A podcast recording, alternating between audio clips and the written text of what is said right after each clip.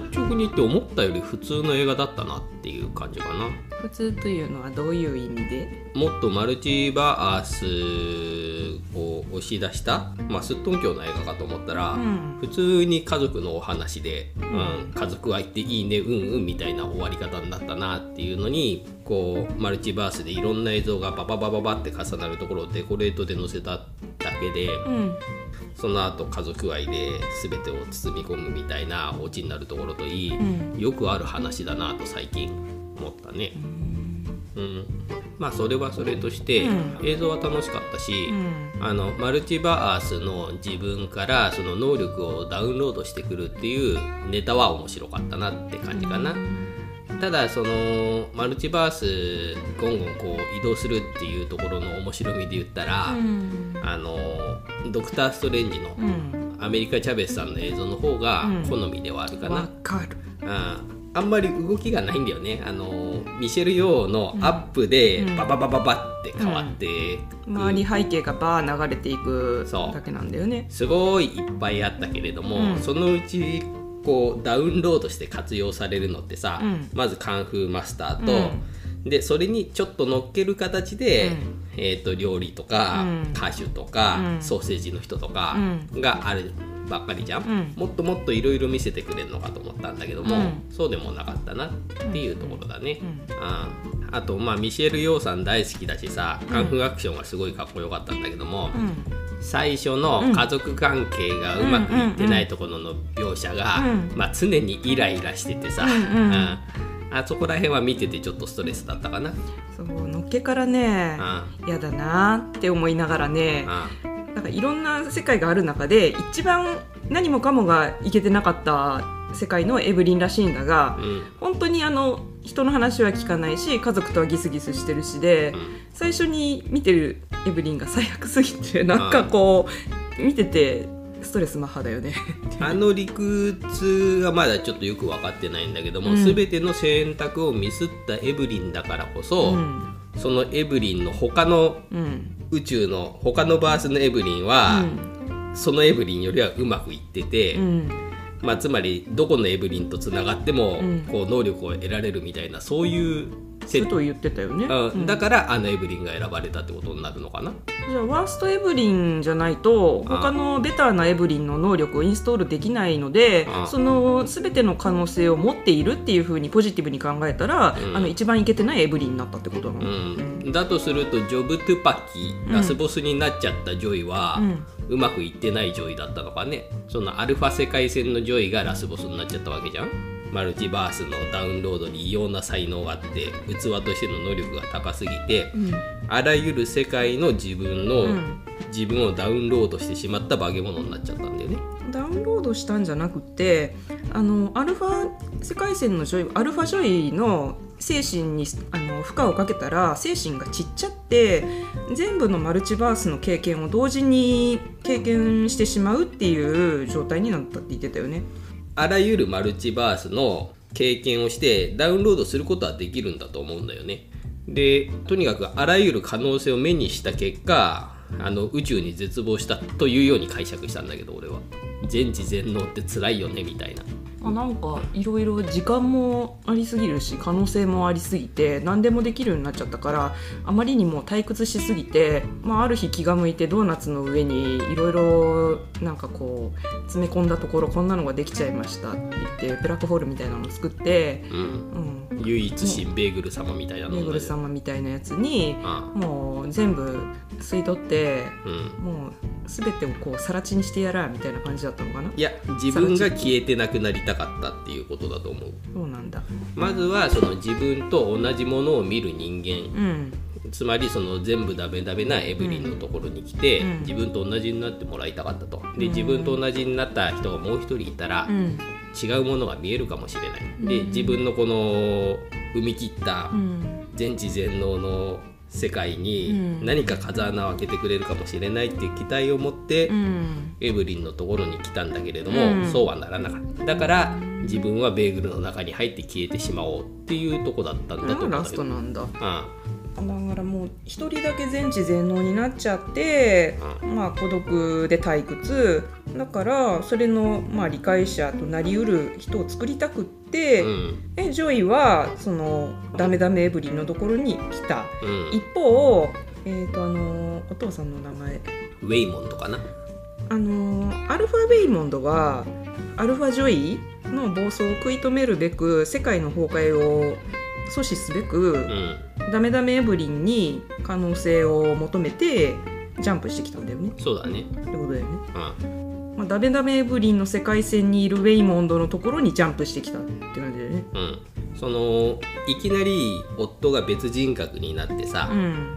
違う世界から来たっていうところのくだりはすごくワクワクしたんだけども、うん。であとなんだろうねマルチバースの力をダウンロードするために、うん。あの卑怯な行動をして、うん。うん。それをきっかけにジャンプ台にするとかいう設定とかちょっと面白かったんだけどもうん。後半に行くに従ってそこら辺も割とどうでもよくなってきてるというか、うん。いきなり普通にいろんな能力が使えるだけのものになってるじゃん？マルチバースっていうもの自体が。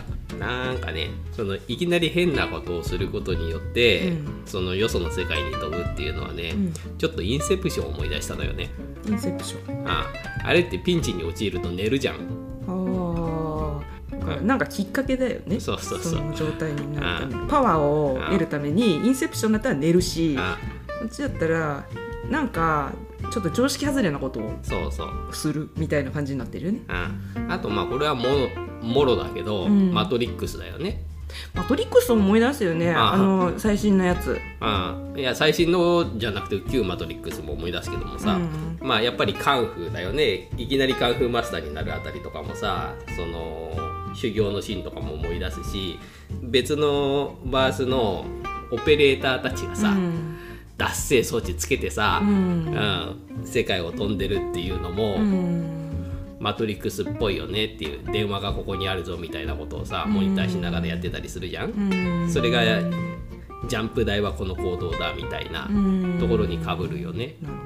ああでまあその瞬間にできる行動と、うん。まあ、一番近くて使えそうな可能性、うんマルチバースカンフーマスターのバースがこの近くにあるからとか、うん。そういう描写は面白かった、ん。ああマルチバース間にも距離感ってのがあるのねっていうね、ああまあそのマルチバースっていう概念をさ、うん。一切説明しないで済んでるのは MCU のおかげだと思うんだけどさ逆に言うと MCU の映画見てない人は何のことやらって感じになるよね。なんかねうんちょっと映画のねあの本題の話からそれるけど、うん私もう最近マルチバースはもういいぜって感じになっちゃっててあああの今回さガッチャガチャだったんですよ。まあガッチャガチャだったね。言って、そのガッチャガチャを楽しみにしていったところはあるんだけれども、うんそのガッチャガチャがちょっと表層だけで、うん話はもう全然シンプルなうまくいってない親子の話だったなと思ってて、親子を中心話の中心に置いてるけど、うん。今回これの映画が言いたかったことは、まあ人の話はよく聞いてね、あの優しくしようねっていう話じゃん。そうね、家族に関わらず、うん、ウェイモンド言ってました。そうそうあれが全部でしょ、ん。まあもうだからどんなに忙しくって心の余裕がなくても、うん。まあなんかこうちょっとね人の話をね相手が何を思ってんのかとか、よく聞いて、うん。お互い理解し合おうね優しくあろうねっていうさ、うん。そういうう。話だったんでしょ？あ僕はガッチャガチャなのは別にいいんだけれども、それで生まれるカオス感っていうのが、うん。結構上っ面だったなって思っちゃったね。なんか自分の中にインストールしてんのか自分の精神がどっかにジャンプしてんのかっていうのその2パターンがある？今回。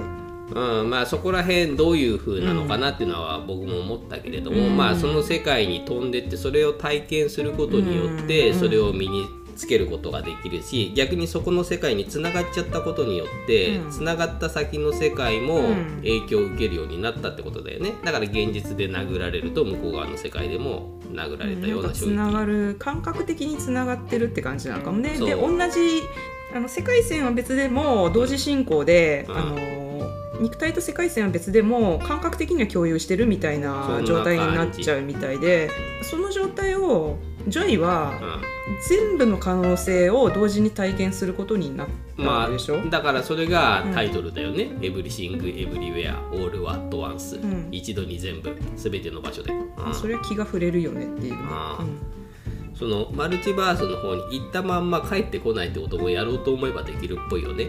うん、あのだから例えば女優としてあの世間の注目を一手に集める大女優になった時は私キラキラやんってなってそこであの居続けたい値ってなった時にちょ待て。ダメ出しが入る。めっちゃで、ね、必死で止められたけど。それするとカオスになっちゃうからダメみたいなこと言われて。まああれが現実のミシェル・ヨーだよね考えてみたらね、うん、一番本物のミシェル・ヨーに近いだからチラチラ入る昔のミシェル・ヨーの写真とかは中には本当の当時のミシェル・ヨーとかもあったんじゃないかと思ったりする。若かりし頃のキラキラのミシェル・ヨーとかさ、うん、なあのマルチバースのうちの何人かはリアルミシェルミシェル・ヨーじゃん、うん、エブリンじゃなくて。でさ時間軸が謎のリンクをしてるというところを見てるとさ、うん、最初に税務署の担当者のババア氏をぶん殴っちゃったこととかさ、うん、何もチャラになってないよね。夫にアルファウェイモンドがダウンロードされてさ、うん、守衛とかもみんなぶっ倒しちゃったけどさ、うん、あれただの傍観でとしてオロープになって、うん、でそのまんま、世界はそのまんま続いちゃうよね、そうだから最後のさ、あのー、落ち着いた世界線ってどこなの？そうってなるよね。マルチバースの力を持ってしても、うん、やらかしは何も解決しないんだよ。だからもともとのダメダメブリンセンでラストを迎えたんだとすると、うん、おかしいんだよね、うん、だからメインの線はそのウェイモンドがみんな優しくなれって言った、税務署のロビー的なところ、うん、いろんな敵の人たちも集まっててさ、うん、っていうところだと思うんだけど、うん、あのあとどう収集つけんだよねって。無理だよね。ああ、うん、ウエストポーチに石詰めて振り回すアクションは良かったけどね。アクション自体はいいんだけどあそこでおもむろにその華麗なるカンフーアクションを披露する必然性とかさあんまりさストーリー的におもむろに始まっちゃうから私的にはあの素直に受け取れなかったの。うん僕はもうただカンフーアクションが見れればいいやって感じなのであやっとアクション来たよってなったけどね。それこそさそのミュージカルとかでおもむろに脈絡なく歌い出す感じの違和感がねそこのカンフーシーンに私は感じてしまって、うん、もうなんかね、うん、せっかくのあのすごいカンフーシーンなんだけど出し方がもったいないよなって思いながらね入り込めないままね結論から言うとあのこの映画で、まあ、一番なんか良かったかなって思うのは石の石と石が会話してるシーンぐらいであとはね私的にはだダメだったのよ。あの石と石のシーンはいいね。字幕が出てさ、うん、うん、なんだろう。海外の4コマ漫画を見てるような感じだった。私はちょっと宝石の国を思い出したかな。あ確かにね、うん、あ僕はカンフーシーンは、まあ、基本見せるようだし良かったなと思ってて、うん、一番良かったのはやっぱり最初の税務署の人と戦うシーン。膝蹴りが飛んでくる顔の真正面でさ、うん、ダウンロードが完了して、うん、スッて膝を手で避けて、その後反撃する動きとかさあの辺は好き。あとカンフー映画っていうと、看板使うじゃん、うんで看板使って全員の武器を背中でバンって一緒に受けるじゃん。あのウエストポーチのアクションとかもそうだけども、うん、そういうカンフー映画のお約束的なところはしっかり踏襲してんだろうなと思いながら見てた、でもさ看板のさダウンロード元ってさあのサンドイッチマンじゃないけど当時看板を持つ仕事をしていた人の看板さばきをインストールしたらなんかあんな華麗な縦さばきになったわけだがって。だからベースにはカンフーがあって、うん、で肺活量を持ってる歌手とか、うん、うん、あと足が器用なソーセージ星人とか、うん、を上乗せしてそうプラグインなんだよねだからインストールに上限はないわけだよね。同時にあのカンフーの状態であの看板も使えるってなったらそういう盾を使った華麗なカンフーアクションができるみたいな。そうね。料理人を使ってね、うん、まあ武器も使えたけど普通カンフーアクションやる人は武器ももともと使えると思うんだけどね、あまあ、逆に言うと結局ベースはカンフーでしかないのでマルチバースの面白みっていうのはあんまりなかったなという感じではあるね。歌手とかどうでもいいじゃん。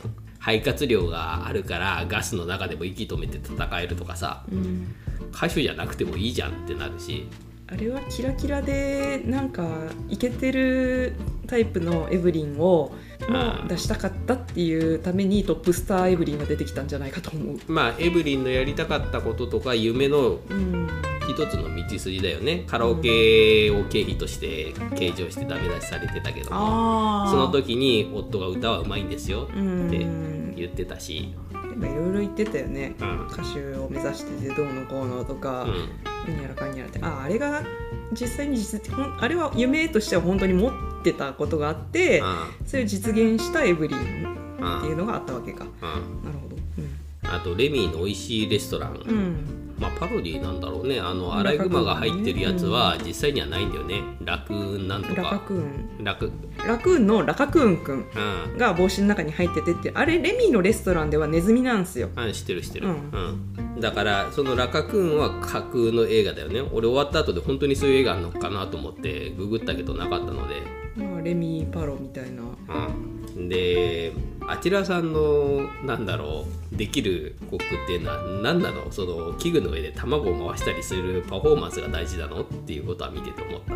アクションコックって感じだったその鉄板焼き屋さんみたいなんだけどなんかジャグリングをしながらカクテル作るバーテンさんみたいなさ大会あるじゃん。ああいうのの料理バージョンみたいなのがあっちにあるんだろう。かってリズムよくカッカッチャッチャッチャッチャッチャッみたいな感じでね、うん、あれが帽子の中にラカクーンくんが入っていたせいであのお兄さんはああいうことができていた、うん肩車してさ髪の毛引っ張ってさ、うん、操ってたから。操縦されてたんだ。前髪2本キュッてこう操縦桿みたいな感じで。ああ。いうシステムなんだ。そう。であの肩車でさ、うん、そのアライ車を乗せたトラックを追っかけてたけど、うん、明らかに遅くなるよね。うん、RRR 式で何らかの肩車効果が発生してあれは足が使えない人だからね。まあそれはそれとしてその夫がさマルチバースの概念を理解するのが早いんだよね。あれがラクーンのジョイかとかさラクーンの僕が言ったのかとかさ。あれさ夫にさ説明するくだりってあったっけ？あったあった。娘をぐるぐる巻きにさラップで縛ってた時に、うん、その直前に話をしててああの説明で理解したんだすげえなって思ったね。それこそその知識をさあのウェイモンドさんにダウンロードされたとかなら意味わかるんだけどさ、うん、どうなんだろうね そのこっちのメインの世界線のウェイモンドさんにはアル,、アルファウェイモンドが入ってきてて、うん、で他の世界線から来た人とはリンクがあるから、うん、アルファの知識的なものは残っててもおかしくないんだけどね少なくとも体に受けた衝撃とかはさリンクしてたじゃん？強制リンクしてアルファ側の知識を叩き込むとかそんなことが。分かんないけどまあそんなふうにふわっとした理解でいいとは思うんだけど、うんまあ、そこがねあの別に伝えたいことのね、うん、テーマじゃないから、うん。ふわっとでいいんだろうけどさ、うん、ちょっと許せない許せないというかね、うん、私ねあのポメぶん回したのはねななんか嫌だよ。ポメラニアンはね好きなのね可愛いなと思うんだけどあんたやめてそれでぶん回さないで。ジョニーがかわいそうでしょ、ね、ごめんとか言いながら蹴り上げてね、うん。うん、でそのくせして紐が切られてすっ飛んでた時にさ「犬!」って言ってたのがさあれはねちょっとねひどすぎて俺は吹いちゃった。動物は可愛くないんだよな。あそう動物が可愛くないってところでもマトリックスを思い出したんですよ。あの犬はさ、虐待じゃないですよっていうことを示すためにもわざとぬいぐるみっぽくしてたんじゃないの？つか実際にぬいぐるみとか使ってたんじゃないの？って思ったけど。あ別にねそれ生かあの作り物かはどうでもいいんですよ。ああ。なんかね扱いがねああ。動物に対して愛情ないよなって。あ。まああのコメディ要素がね全体的にね、うん、あの合わなかったっていうのはある。まあ一番見てうわっと思ったのがディルドを武器にするとこね。そうああのデビルズメタルでもね同じようなシーンを見たことがあるんだけど。デビルズメタルってなんすか？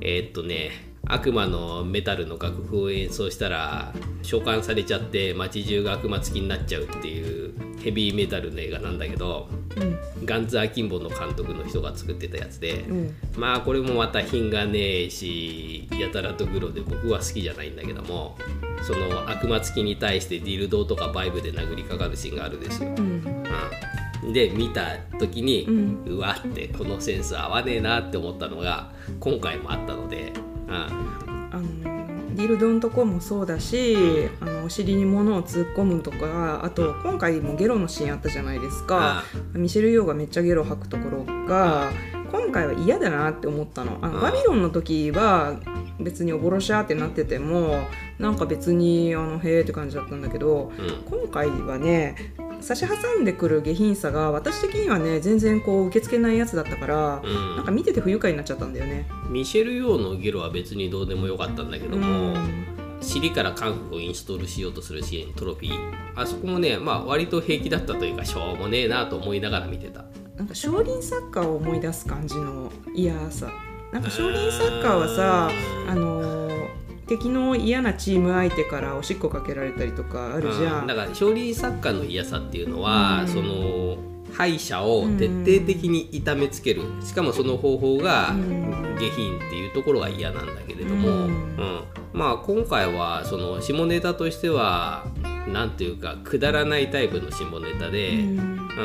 少林サッカーほど嫌ではない。まあね、うん。少林サッカーは下ネタが嫌っていうよりは人を痛めつけようとする手段が小便引っ掛けるとかそういうのが嫌、うん。うまあなんかあれはうん本当に単純に嫌だったよね、でまあとにかくその僕は尻からカンフーをインストールするくだらなさはね、ん。嫌ではないというかその一生懸命、うん。あれをトロフィーをお尻に刺そうとする人と、うん。一生懸命そのトロフィーをずらしてうん。させまいとするうん。戦いっていうのは、うん。しょうもなくてよかっあそこはねた。ギャグシーンだとは思うんだけれどもあんまりね正直ミシェル・ヨーでそれは見たくないなそれは確かに。思った。うん。もっとさ素敵なあのミシェル・ヨーを見たかったのになんでこんな下品な絡めをするんだろうって思いながら見てしまってあと最初のいいけてないダメダメなエブリンもだしうん。なんかねちょっとねうんそうね、言いたかったのとちゃうなって思った。ガンパウダーミルクシェイクとかのうん。ミシェル・ヨーは割と好きなんだけどね。私がこれまでに見たミシェル・ヨーってまああのちょっとこうなんだっけ年はあの結構いってるけれどもうん。もう綺麗だし強くてってさ感じだったけど今回はまあいろんなそのダメなところもおしなべてこう見れるっていう感じなんだろうと思うんだけれども、うん。ちょっとそそれは違うんだわっていうのがうん単純に見ててそのあんまり快くなかったんで、うん。まあね僕もミシェル・ヨーミシェル・ヨーとして認識したのはあの遅くってイップマン外伝が初めてなんだよね。うんあかっこいいよねあの時のミシェルよね。そう、ん。まあ昔からミシェル・ヨーが出てる映画は見ててあこの人なんだって後になって認識したんだけれども、うん。まあだからそのイメージが強いよね。あのイップマン外伝のミシェル・ヨーとかあとシャンチーのミシェル・ヨーだよね、ううん。ん最近はその出てきたっけ？あのおばさん。隠れ里のおばさん。シャンチーの。めめちゃめちゃかっこいい人、はいはい思い出した、うん。うん。赤いとこ、うん。うん、とかなので、うん。うんその印象が強いからね今回はちょっとねまあそれはそれとして正直なところを言うと、うん。まあ、繰り返しになるけどもカンフーをインストールする戦いで、うん。そのまあ1人目が股間にモザイク入ったまま戦ってるっていうのはどうかなって思ったけども、うん。2人目がインストール済みで出てきたのは笑っちゃったでその後2人が上と下から攻撃してきて、うん。スローモーションになってさトロフィーを抜くじゃない、うん。あもうルールが違うだろってなって笑っちゃいました。ルールが違うって何？それを刺したからカンフーマスターになるとか抜いたからカンフーがなくなるとかそういうルールじゃねえだろって。あれってさお尻に物を突っ込んじゃった男の人2人はお尻に物は普通突っ込まないだろっていうあ。異常なことをしたパワーによってあのジャンプできるエネルギーを得たわけなんでしょ？そう。だからっつって抜いたからカンフーがなくなるわけじゃないよねっていう。あれがプライグインなんだよね。プライグインもうあそこが本当にしょうもなさすぎて、うん。悔しいけどちょっと面白かった。もうあれはねな何を見せられてるんだろうなって ちょっそとれはね。あのフルチンでモザイクで M 字開脚したハゲのおっさんがブワーって突っ込んでくる画面見て「何これ!」って思いはしたな。うん、ただまああれで大喜びするタイプの人がいるのはわかる。そうか。でドンってインストール完了って振り向いてキリってなってて、うん。あインストール完了したんだって、うん。そうですか。ってなった、うん。まあ嫌ってほどではない。まあね。うん、デビルズメタルの時はああ嫌だなこういうのって思って見たんだけども、うん。今回はそこまでではなかったしあの2人目が出てきた時と引っこ抜いた時は笑いました、うんあれさあの税務署の人のトロフィーあるじゃん黒いやつ。うん。と2人目が入れてた長いのあれ何だったの？あれ何なんだろうね。あれもトロフィーなの？うん、あの刺さってる部分はトロフィーと同じ形状だったと思う。引っこ抜いた時。うん。そこ真剣に論じてもしょうがないんだけどさ、ううんんあのなんか絵絵の部分がキラキラしててあれどっから持ってきた何なんだろうって思って。そうね、でずっと刺さってるなーって、うん。うん、刺さってんのにあんな華麗なカンフーの繰り出しててすごいなーって思ってた。はいあと1章2章3章でさ、うん。まあ「エブリシング・エブリウェア・オール・アット・ワンス」ってタイトルついてたけど、うん。ちょっとタイトルと内容の絡みがよく分かんなかったんだよね。特にパート3の「オール・アット・ワンス」ってどの辺がオール・アット・ワンスだったのあ全然わかんない。あれパート分けする意味あんまりどどうだったんだろうね。れねよく分からんかった。よくわからんかった。どうでもいいけど昔エブリシングってくしゃみするおっさん見かけたことあるよね。うん言ってたよねエブリシンでうん。そう最初きえ空耳かなって思ったらあ2回か3回言ってうんてやっぱりエブリシングだったからあエブリシングそんな発声ある？ってなったもんね。ねうん。いやすごいどうでもいいんだけどさ。うん。だからね結構評判がいいしアカデミー賞ノミネートって言われてるね、何でノミネートされてるの？なんだろうね。のアカデミー賞って言ったっていろいろあるでしょ？ちょっと待って。えっとね。なんか書いてあったよね、あ違うわ。ゴールデングローブ賞だうん、えでもアカデミー確実ってなんかうん。書いてあったよ。あの、うん、まあゴールデングローブですでに賞は取ってるからアな何の賞を取ったの？主演女優賞。うー。んと助演女優賞。助演？うん。娘役、あごめんなさい。助演男優賞。ああうん。まあとにかくね前評判から期待したものとはちょっと違ったなっていう感じではありましたね。私は「ハッシュタグエブエブ」でツイートっていうのを見た時から、うん。まあ、どうでもいいやってなっちゃってたんでまあいいあのー映画のねハッシュタグによるマーケティングってさ、うん、どれもなんか最悪なんだよね。最近だと、うん、マンホール。マンホールじゃない。スーサイドスクワットのタグが何だったかな、なんかすごいダサい言い回しだったんだよね、なんとかはすごいとかさなんかさ変なさうん。ハッシュあるよね。だから私そのハッシュ絶対踏まないもん、うん、うん、俺も踏まない、うん、なんならさあこれでミュートワードにすればいいのねぐらいの。ああ新スースク飛ぶぞったダッサ。恥ずかしいよね。な何っていう。うん。だからまあ SNS でのマーケティングはもうちょっと考えていただきたいというのはあるああとさ A24 だったけどさ、あんまりそれっぽくなかったよね。ホラーっぽくないんだけどところどころ表現がさうん。骸骨とかがちらっとねサブリミナルで入ってきたりとかして、うん。ちょっとうすら怖いがさほんのちょっぴり感じられるけどでもなんかこれまで A24 って言ったらホラー映画かなっていう感じで私あの思ってたんだけど、そうだね。うん。実際そうだしね、うん、でもなんか全然違う感じで出てきたのかなって。日本に入ってくるのがホラーばっかりで実は他にもあったりするのかね。何なのかね。うん。あとはそのギョロメシールがさ予告とかでも結構目立っててさ、うん。あれ何なのかと思ってたけど別に何でもなかったね。あれは銃弾の弾を無害化するしたうんあれだったんでね。あの、うん。ウェイモンドさんがあの好き好んで貼ってたけどああなるほど。みんなに優しくの象徴でもあるわけか。相手を傷つけるんじゃなくってうん。ユーモアを持って対処しましょうねみたいなののメタファーなんじゃないかと思いかもます。しんないね。最後にこのね、うミシェル・ヨーがみんなをなぎ倒していく時にもシールが貼り付けられてそれぞれの欲望を満たすというか望むものをさ与えるような形で満足させて倒してたじゃない？なんか知んないけど一人ずつヘブン状態にして解決していくんだよね。そうそう。そうかあれは優しみなのか？夫が何にでも貼るからって言って怒ってたもんね。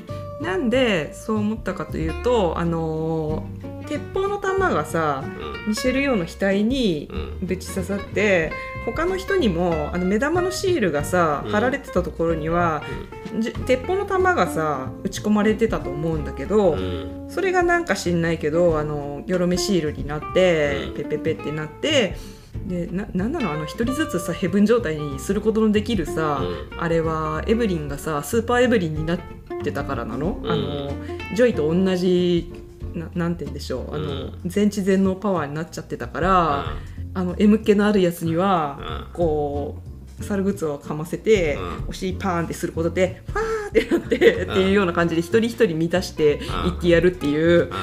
そんなんでええんかって感じなんだけどさ、うん。愛のある攻撃。みんなを愛で満たしていったという。予告の時にさ、うん。A24 っていうロゴがさ、うん。ギョロって目になるのがあったから、うんなんかちょっとそこにホラー味があるのかなとか思ってたけども、うん。全然なくってその可愛らしい石にも目ついてたしね。そう。愛の象徴だったというね。なんだけどなんかあんまり私にピンときませんでしたね、うんそう。だからそのギョロメシールがよく分かんなかったなっていうお話でした、うん、よくわかんなかったです。うん。まあだからまあ全体としてよく分かんなかったです。映像的にはねおって思うところもあったけどね